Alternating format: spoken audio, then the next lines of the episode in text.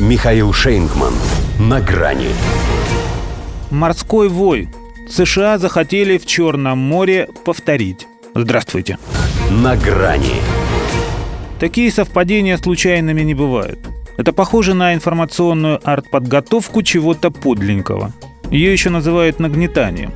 Сначала командующий ВМС США в Европе и Африке адмирал Роберт Берг вдруг ни с того ни с сего признается, что его корабли повадились в Черное море, в том числе, чтобы стрелять по русским.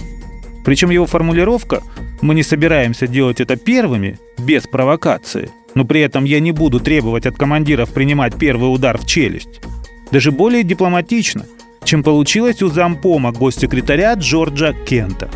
Это он сейчас в Киеве занимается ручным управлением Украины. И полагает, что на Крым оно тоже распространяется, поэтому он прямым текстом объявляет, что ходили они на Крым и ходить будут.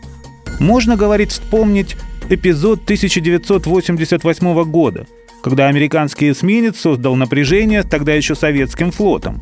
Да и в более близкие к нам годы корабли Соединенных Штатов предпринимали нечто подобное, что и судно «Дефендер». Создал напряжение – это и есть пошел на провокацию – Берку с Кентом на берегу бы договориться, кто кого провоцирует. Несмотря, однако, на некоторую путаницу в показаниях, смысл их риторики понятен вполне. Оба хотят повторить. Хотя, можем повторить, это наша фишка. У них, по крайней мере, в этих широтах опыт поражений. И тому же Кенту, прежде чем добрым словом поминать события 88-го, стоило бы переговорить с капитаном ракетного эсминца «Йорктаун», изгнанного сперва вместе со своим кораблем из наших вод, а затем и из корабля за фиаско в наших водах. Как рассказывали его моряки, они до последнего не верили в серьезность намерений русских. А название «беззаветный» им вообще ни о чем не говорило. Значительно уступавший по габаритам и военному оснащению сторожевик концами якоря пропорол американский борт, затем развернулся и сделал это на бис – Весь в огне, искореженный и униженный, потеряв в неравном бою леерное ограждение, командирский катер и пусковую установку системы «Гарпун», нарушитель едва унес ноги.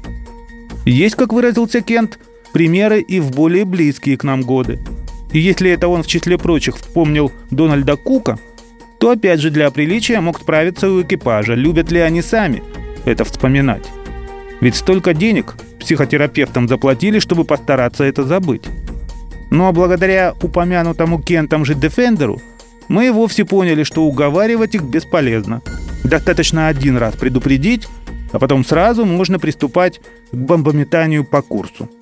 Голландскому фрегату «Эвертон», сунувшемуся к нам было после британца, одного раза хватило.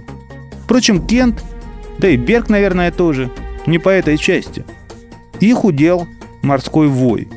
А не все то, что воет, может считаться морским волком.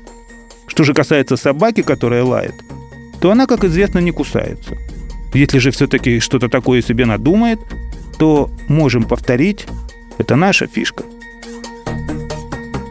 До свидания. На грани с Михаилом Шейнгманом.